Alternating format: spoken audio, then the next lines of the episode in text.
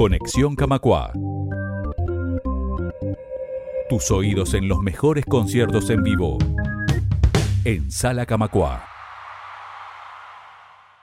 Y un par de cerdos dinamito con piernas de electroshock.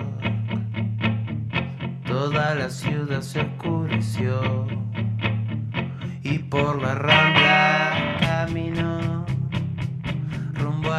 a la playa Ramírez y ni siquiera notó.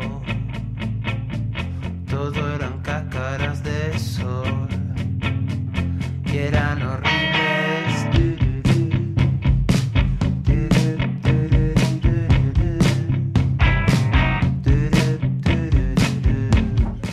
Estamos escuchando Feo Diciembre de Señor Faraón, el proyecto musical de Ismael Varela que nos eh, visita hoy en Radio Camacuá porque este jueves va a estar presentando su último disco, Noctambul, en la sala. Ismael, ¿cómo andás? Bueno, muchas gracias. Este, y andamos bien, preparando todo para, para el jueves. ¿Qué, qué, Este- qué- qué pasa con, con diciembre? Bueno, digo, me, me pa- me pareció pertinente arrancar con este tema, que es el tema 2 de- del disco, temazo. Este, Bueno, y porque estamos como estamos ahí como, o sea, no estamos en diciembre, pero viste como que a No, poquito uno... de a poco empieza- Sí, sí, ya en los últimos compases de octubre, noviembre y Sí. y- y ta. ¿Qué, pa- qué, qué pasa en diciembre? ¿Qué- No, puntualmente. ¿Es tan caótico como dice el tema? Es una visión bastante negativa del mes. Obviamente que es algo muy parcial, este, es una letra, pero sí que, que en los días previos a Navidad y. Y bueno, Año Nuevo no tanto, pero sobre todo Navidad, no sé, se vive como un Sí. ambiente que está a mí en lo particular me medio que me atomiza y me atomiza cada vez más porque vamos creciendo, Claro. teniendo más años y la situación se empieza a tornar Claro, sí, más repetitiva, más- pero sí, es, eh, son de esas fechas que te, no sé, medio- inspiraste para- que te dejan todo medio, medio raro, acelerado entre todo lo...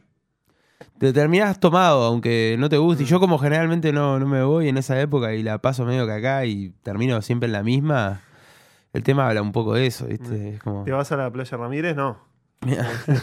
Esa es una visión, tal vez hay- algo de adolescencia que se escapó ahí, pero no me voy para ahí, No. pero mm, me, me quedo acá por, por casa o, o me junto con algún amigo, pero lo que sí ta- te termina medio tomando, ¿viste? Querés ir terminando todo.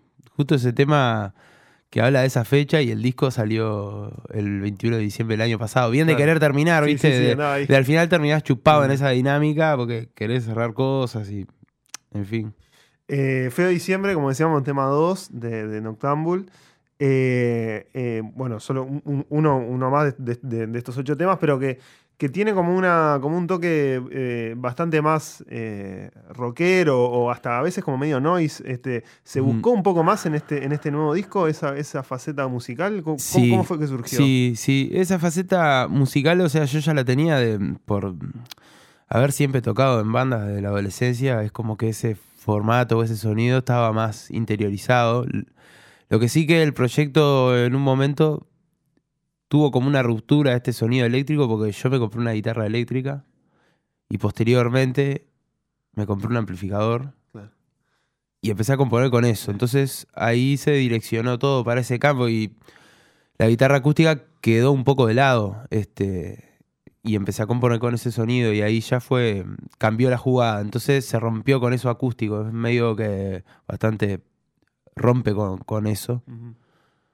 Es como que el- lo que sonaba más a una canción tranquila se fue hacia un formato ya más conocido. Y yo a su vez había dejado de tocar en bandas y en ese momento, pero a su vez es paradójico porque compuse un, un disco que emula el sonido de una banda. Ah. Este, yo grabé las baterías, los bajos, la guitarra, claro, pero emulando eso. Claro. Este, y bueno. Ah, después que salió, este, armé un, como una banda para poder Para tocar. tocarlo. Y como, bueno, ya lo estamos mutando en los pocos toques que hemos tenido, pero un poco lo ahí, que y estamos ahí en, eso. el toque de, en el toque, eh, o sea, una vez que, que la- la- las canciones se trasladan como ya a la banda, que, que no estuvo presente cuando, cuando, cuando se grabó, hay cosas que vos decís, este, bueno, se hubieran hecho distinto a nivel compositivo o, o- o vueltas que quizás después se reflejan en vivo. Vos decís si cambió ahora tocándolo en banda Claro. que como está en el disco. Sí, lógicamente también cada uno de los que me acompañan, viste, de. Mira, los digo, Selmar Borrás, que tocan los nuevos creyentes, él es. eh, me acompaña en guitarra eléctrica.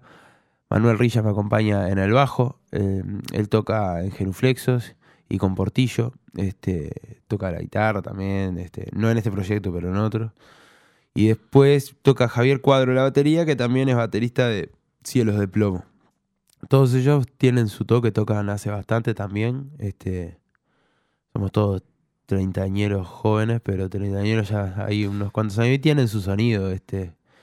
Entonces sí, lógicamente algunas cosas cambiaron y en otras hemos decidido ser más fieles a lo que suena en el disco. Pero también después de tocar, a medida que vas tocando, vas afilando un poco y puliendo el sonido, la sonoridad de esas cuatro personas. Entonces, hay cosas que ya van cambiando un poquito. eh, este jueves se va a ver eso, va a ser el cuarto toque juntos. Y, y sí, sí que ya bueno, eso era mutando parte de, algo de lo que nos, nos comentabas ahora en la previa, antes de empezar a grabar. Decías que, que- que si bien, bueno, esta este, se- es como una presentación, pero, pero ya, ya lo, lo vienen tocando antes, ¿no? Exacto. ¿Cómo fue ese proceso? El proceso fue un poco eso. Este, cuando terminé el disco, ahí va, fue 21 de diciembre. Yo había tocado el 10 de diciembre, toqué solo, acústico, venía tocando así hace tiempo. Muy intermitentemente hacía alguna cosa a dúo con Selmar o en banda, pero nada estable. Y, y en ese momento me di cuenta que no quería tocar más solo. Y a su vez, a los días salió este disco que era como que todo estaba diciendo que quería tocar de vuelta como en banda y no estaba aburrido de tocar en plan guitarra y voz. Y bueno, ahí fui tirando líneas a, Selmar, este, a Javier y después eh, Manuel me mandó un mensaje eh, que si estaba para tocar el disco él estaba. Y bueno, ahí agarré un poco de viento en la camiseta como para empezar el proceso ese de ensayar. Y bueno, tuvimos una fecha en junio, una fecha en agosto, una fecha en septiembre. Y ahí fuimos puliendo y después ensayando. La idea es seguir y seguir tocando y ir puliendo un poco más eso, grabar algo, este, con esta formación. ¿Cómo, es el, el- arte de grabar un disco vos solo tocando todo? Es, ¿Hay lugar, por eh, ejemplo, para la improvisación? Para... Sí, sí, sí. Hay, hay, te digo, es más fácil buscarlo uno solo a medida que va grabando en, mm, en pistas o escalonando las cosas que grabás. ¿Cómo haces tipo grabar Es diferente, pero a veces es más fácil porque vos estás solo y no estás compartiendo algo con. que los procesos son más largos Claro. cuando hay más gente. Entonces, este. mm, Viste, yo que sé, de este disco hubo improvisación y hubo improvisación sobre todo en la parte de las tomas cuando querés dejar libres ciertos pasajes, eh, a librarlos al azar. Hubo mucha improvisación también en la edición, en el tema del collage, en el cortar, en el mutar los sonidos, en las voces, este, en, en las guitarras, este, en las guitarras arreglísticas, este, todo, todo eso lleva mucha improvisación, este, los teclados, alguna base electrónica de algún órgano viejo. Y bueno, el proceso es eso, es, es como que va sumando capas. Ajá. Yo lo, lo produje con Fabricio Rossi, que es un músico de Mux, este, graba, productor, en fin, es- fundó Fil de Agua, es el sello virtual por el que salió el disco junto a otros. Y él también eh, estuvo muy metido en ese proceso de, de mutar, de improvisar, de una vez que ya está la base poder ir agre- agregando color arriba. Este, Bien, y co- contanos cómo, cómo, cuál va a ser el repertorio que vamos a escuchar este jueves. ¿Va a ser eh, los ocho temas de, de- de este disco, Noctambul, más Sí. alguna otra cosa más? Sí, sí, este, vamos a tocar todo el disco, no lo vamos a hacer en orden, este, sino que lo vamos a tocar entero, pero eh, vamos a ir mechándolo con temas del disco anterior que se llama Piel de Culebra, que también es un disco acústico que ahora lo que vamos a tocar de él va, va a sonar diferente. Va a ser diferente, claro. Este, son otras versiones y está, está buenísimo eso. Y después vamos a tocar temas nuevos, vamos a tocar una versión de Patricia Turnes, este, eh, una versión de, del disco que sacó el año pasado también, por Fil de Agua, este, que se llama Yo tenía una vida, y que es tremendo disco, con tremendas letras, tremendos temas. Este, y, bueno, ella va a estar de invitada, va a cantar un tema de ella, pero con nosotros. Este, y ahí también se va a sumar Fabricio eh, Rossi con sintetizadores y voces este, en un bloque. Va a estar buenísimo. Bueno, muy buena oportunidad entonces para, para que todas las personas que están escuchando puedan, puedan darse el gusto de, escuchar a Señor Faraón en este disco que, es este, un tanto capaz que novedoso com- comparado con, el anterior y que es un, me parece que es un lindo disco para escucharlo en, la sala con una buena banda como me parece que va a sonar, así que me parece que está bueno hacerle, está bueno hacer la invitación. Sí, la verdad que mm, va a estar bueno. Eh, eh, este toque lo preparamos como algo diferente a lo que es tocar de repente eh, en algún lugar con menos infraestructura o en un lugar que es más mitad boliche, mitad toque. Es como que quisimos aprovechar la sala para, para acompañar con las luces, este, para acompañar con todo y hacer algo como este, más pensado, que sea más lindo de poder disfrutar. Este, solo por el hecho de, de la música en sí misma. Este.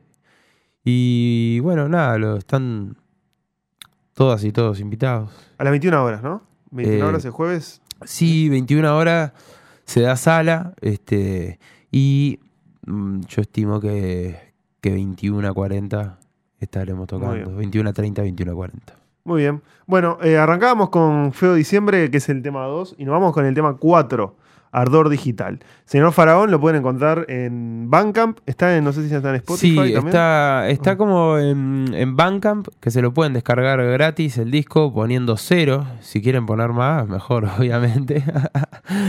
este, pero básicamente ahí está libre. Y también para los que no tienen Spotify, les recomiendo Bandcamp, que no salen publicidades ni nada. Sí. Porque en YouTube sí salen publicidades, en YouTube también está. Y, y sí, también está en Spotify también. Muy bien, bueno, no hay excusa entonces para no escucharlo. Ismael Varela, muchas gracias. Bueno, muchas gracias a ustedes por la invitación.